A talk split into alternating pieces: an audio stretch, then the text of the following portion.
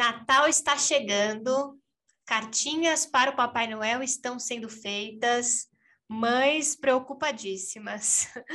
Vamos conversar um pouquinho sobre como a gente pode alinhar as expectativas das crianças, trabalhar um pouquinho essa questão do consumo infantil e falar dessa época que, para mim, particularmente, é uma época muito linda. Como ser mãe na era digital? Desconstruindo conceitos e preconceitos sobre maternidade e educação. Com Bárbara Catarina, psicóloga infantil e familiar. E Tatiana Tosi, coach para mulheres. Antes da gente começar, o nosso recadinho para que se você gosta do nosso conteúdo e quer contribuir para que o nosso projeto continue acontecendo, nós temos uma campanha de financiamento no Catarse, catarse.me barra Escola da Mãe Moderna. A partir de R$ reais você já consegue contribuir com o nosso projeto. Olá, Tati. Olá, ouvintes. Vamos falar de Natal? Eu, Bárbara, amo o Natal, é a minha época favorita do ano. Eu adoro as decorações, eu adoro o clima natalino, eu adoro essa sensação de encerramento de ano, encerramento de ciclo, da gente confraternizar, enfim. Mas eu quis trazer esse assunto, né? Foi uma pauta que eu, que sugeri para a Tati, porque no consultório as crianças vêm me trazendo as cartinhas, né? Do que elas estão fazendo, pedindo ajuda.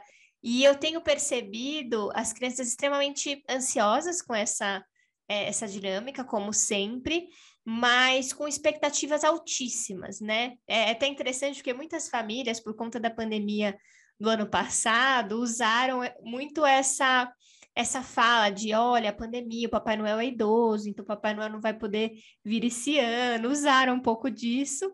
E agora, esse ano, as famílias não, não conseguem mais usar essa desculpa, não, agora acabou, a pandemia melhorou, Papai Noel já está vacinado, agora ele vai poder trazer o meu presente e listas gigantescas, mães desesperadas de como é que eles vão fazer para explicar que Papai Noel também não é assim, papai não consegue trazer uma lista tão grande de presentes.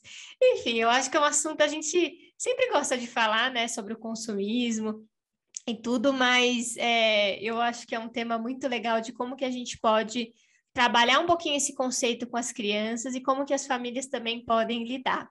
E aí, na sua casa, Tati, eles costumam fazer carta de Papai Noel? Você trabalha esse ritual com as crianças? Não? Conta um pouquinho. Oi, Bárbara. Oi, todos os ouvintes.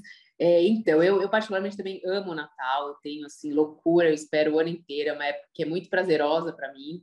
E eu gosto sempre de tentar transmitir isso para as crianças, porque, por exemplo, para o meu marido, não é uma época muito festiva, assim, a, a, a família dele nunca celebrou muito, assim, sabe? Não, não, não dava tanta importância para o Natal. Então, para ele, ele não cresceu com essa cultura. Eu não, né? Eu já na minha casa, sempre teve festa grande, assim, sempre foi um evento muito importante. Então, eu sou alucinada pelo Natal, procuro passar isso e pelo, pelo uh, contexto como um todo, né? Claro que quando eu era pequena eu gostava de ganhar presente, lógico, mas assim, sempre gostei da festa, de todo mundo na minha casa, de encontrar primos que eu ia encontrar uma vez por ano. Então, tudo isso sempre foi muito, muito legal, né, na minha casa. E eu quero tra trazer isso também para as crianças, né? Não sei como os meus filhos vão crescer em relação a isso, a essa essa dinâmica aí de Natal. Aqui, então, a gente nunca fez cartinha para o Papai Noel, né? Rola um pedido, o que, que quer, o que, que não quer, mas eu também eu sempre tenho muito é, esse receio, justamente por conta do consumismo, né? De, de enfatizar muito essa coisa do presente. Então, é, eu tento cada vez menos dar atenção para o presente, embora talvez seja até injusto, porque eu tive muito isso, assim, eu tinha aquela expectativa para ganhar o presente, aquela ansiedade, eu, eu cresci assim. Mas como a gente já está num mundo diferente e tudo é muito apelativo para o consumo, eu fico com um pouco de receio de também alimentar essa fogueira aí mais né, no Natal. Mas, lógico, a gente dá presente e tudo, mas eu não sei, eu não fico botando muita pilha nessa questão do presente. Fico botando no Natal, ai, é festa do Natal, vamos ver o Papai Noel, vamos, vamos enfeitar a casa. Tudo isso eu faço, tal, mas quando chegar na hora do presente, é, claro, o que, que você quer? Ah, tá bom, quero isso. Sem muito não sei se eu estou sendo injusto ou não, né? Se eles vão depois, sei lá, eu não sei se eu, é, uma, é uma coisa até para me, me questionar, assim, se eu deveria dar mais ênfase para essa questão do presente ou não. Mas eu procuro pensar a respeito. É, não, na verdade, não tem, imagina, certo, errado. Eu atendo muitas famílias, inclusive, que não é, usam o conceito do Papai Noel, né? De que existe o Papai Noel, alguém que traga um presente, trabalham a cultura do Natal no sentido de confraternizar, como você mesmo disse, todo esse processo, mas de, de não trazer, né? Falam que Papai Noel conta exatamente sobre a mitologia do Papai Noel e de que não existe, né? De quem representa.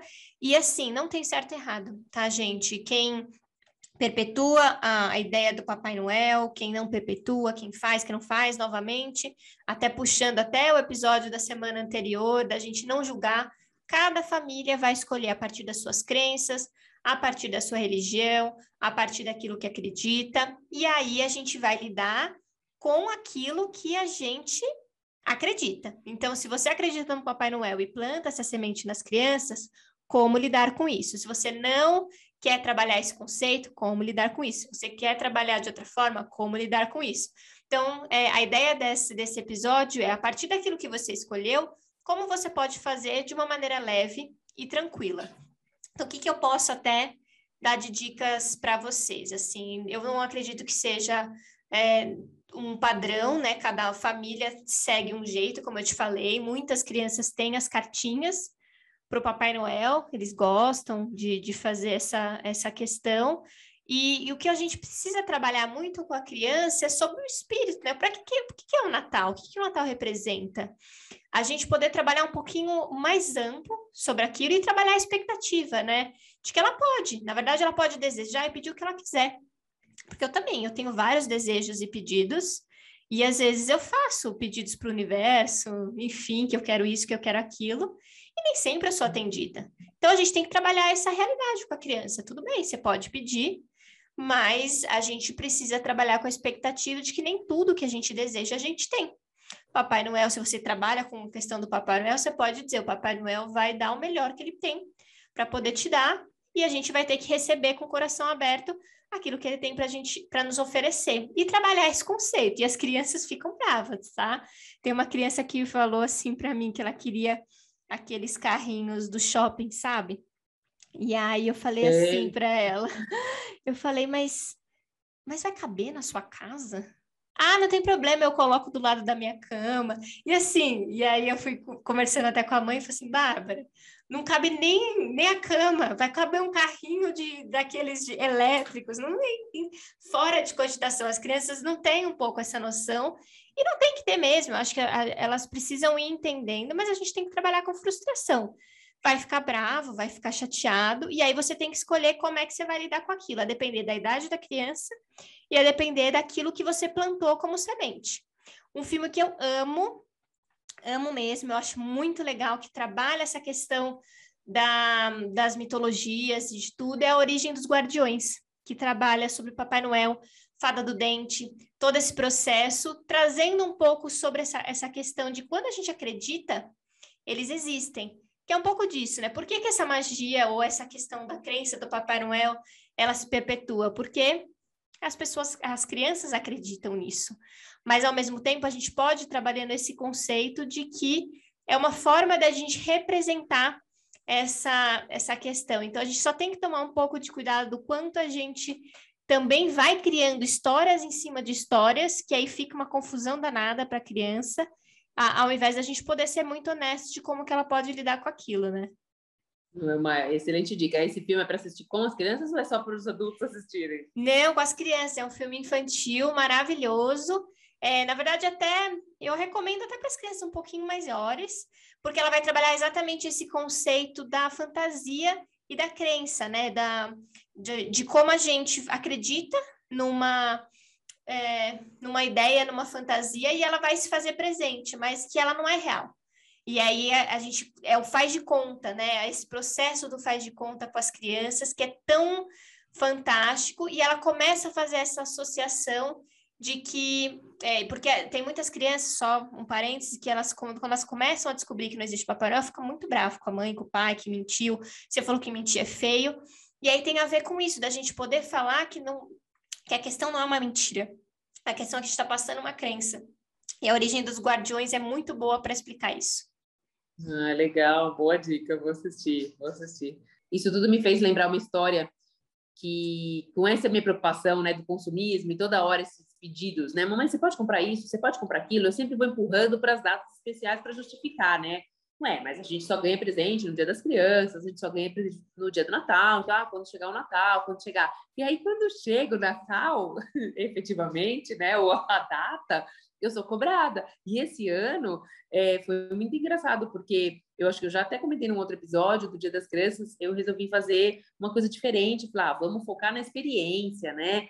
Então, a gente fez uma programação com as crianças. Chegou no final, a Alice ficou bem brava. Ela, ah, eu não gostei do Dia das Crianças, porque ela queria brinquedo, né? Ela queria o presente. E se eu fico prometendo, então isso também é uma faca de dois gumes, né? Lógico, vão ter presente, vai ter presente no Natal, mas eu vou empurrando com a barriga para justificar para que essa coisa, né, é, de ah, não, a gente não ganha presente todo dia, não dá, a gente tem, né, um, é, uma programação, tudo, eu falo, a gente não pode, não é toda vez que a gente quer um brinquedo que a gente ganha, mas tem datas especiais que a gente ganha, então, aí quando chega eles querem a forra, mas não, não vão, eles só querem. Fala, escolhe um então, qual é o mais importante, qual é o mais legal, o que você mais quer. É muito difícil. É muito difícil porque, até para quem não escutou um episódio que a gente trabalhou sobre desejo e vontade, né? Porque desejo, gente, é exatamente isso. A gente quer tudo, né? Eu quero viajar, eu quero isso, eu quero aquilo, eu quero, eu quero, eu quero, eu quero, eu quero.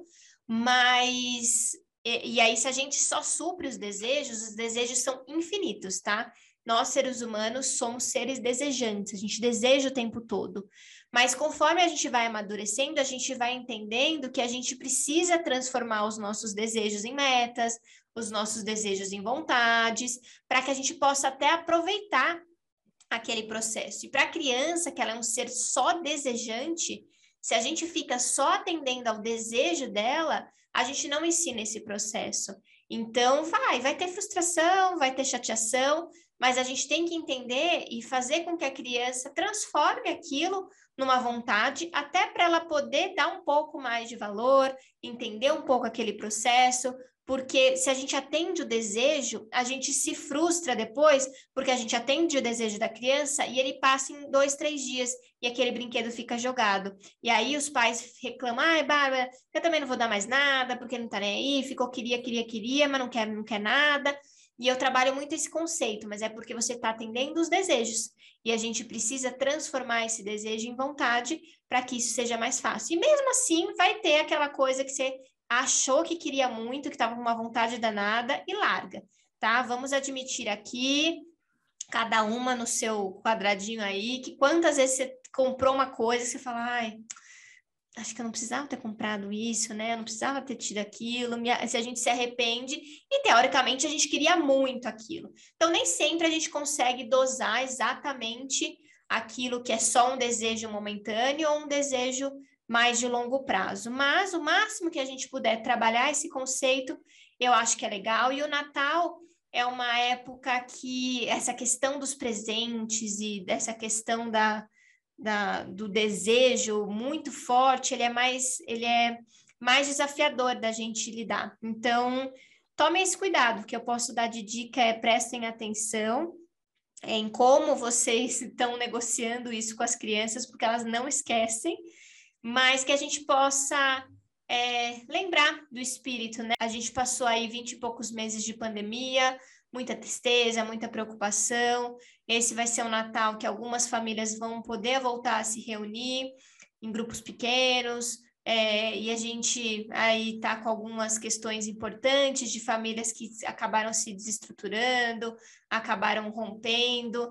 Então, vamos tentar trabalhar esse conceito da, da união do amor, do afeto, da empatia, da gente poder é, finalizar um ano da melhor maneira possível e o presente realmente ser um bônus, né?